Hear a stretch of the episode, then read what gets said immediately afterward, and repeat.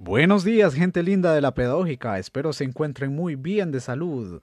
En este mes celebramos la Semana Mundial de la Lactancia Materna. Yo soy Luis Fernando, estudiante de la carrera de Seguridad Alimentaria y Nutricional, y este es el podcast de NutriSalud.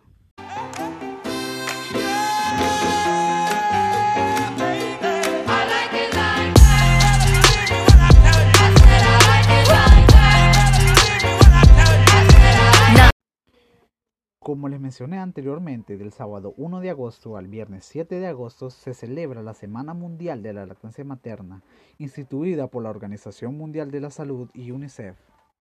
Viendo algunas cifras, la, la, práctica de la lactancia materna puede disminuir la tasa de mortalidad de 1.4 millones de niños y si se inicia la lactancia podemos prevenir y evitar el 22% de las muertes neonatales.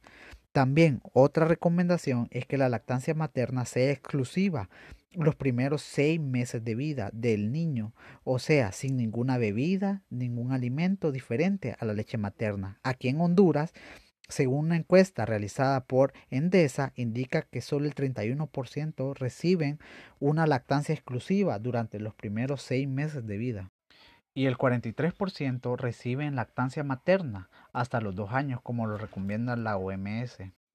Y el 43% reciben lactancia materna hasta los dos años o más, como lo indica la OMS.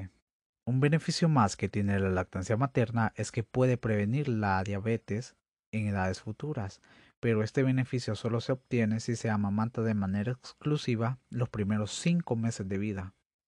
También la sociedad juega un rol muy importante, ya que al ver a una mujer amamantando a su hijo en la calle lo vemos como algo no agradable, algo contradictorio, ya que por un lado le decimos a la madre que amamante de manera exclusiva y de libre demanda, pero por otro lado la sociedad hace una presión sobre ella que hace que ella no se sienta tranquila ni cómoda. Por eso todos debemos participar en la lactancia. Otro beneficio es que la lactancia materna no genera desechos o produce algún tipo de contaminantes que perjudiquen el medio ambiente. Y para finalizar, mientras más sea el porcentaje de madres realizando esta práctica, está casi garantizado que será un país con mejores índices de nutrición y salud. Muchas gracias.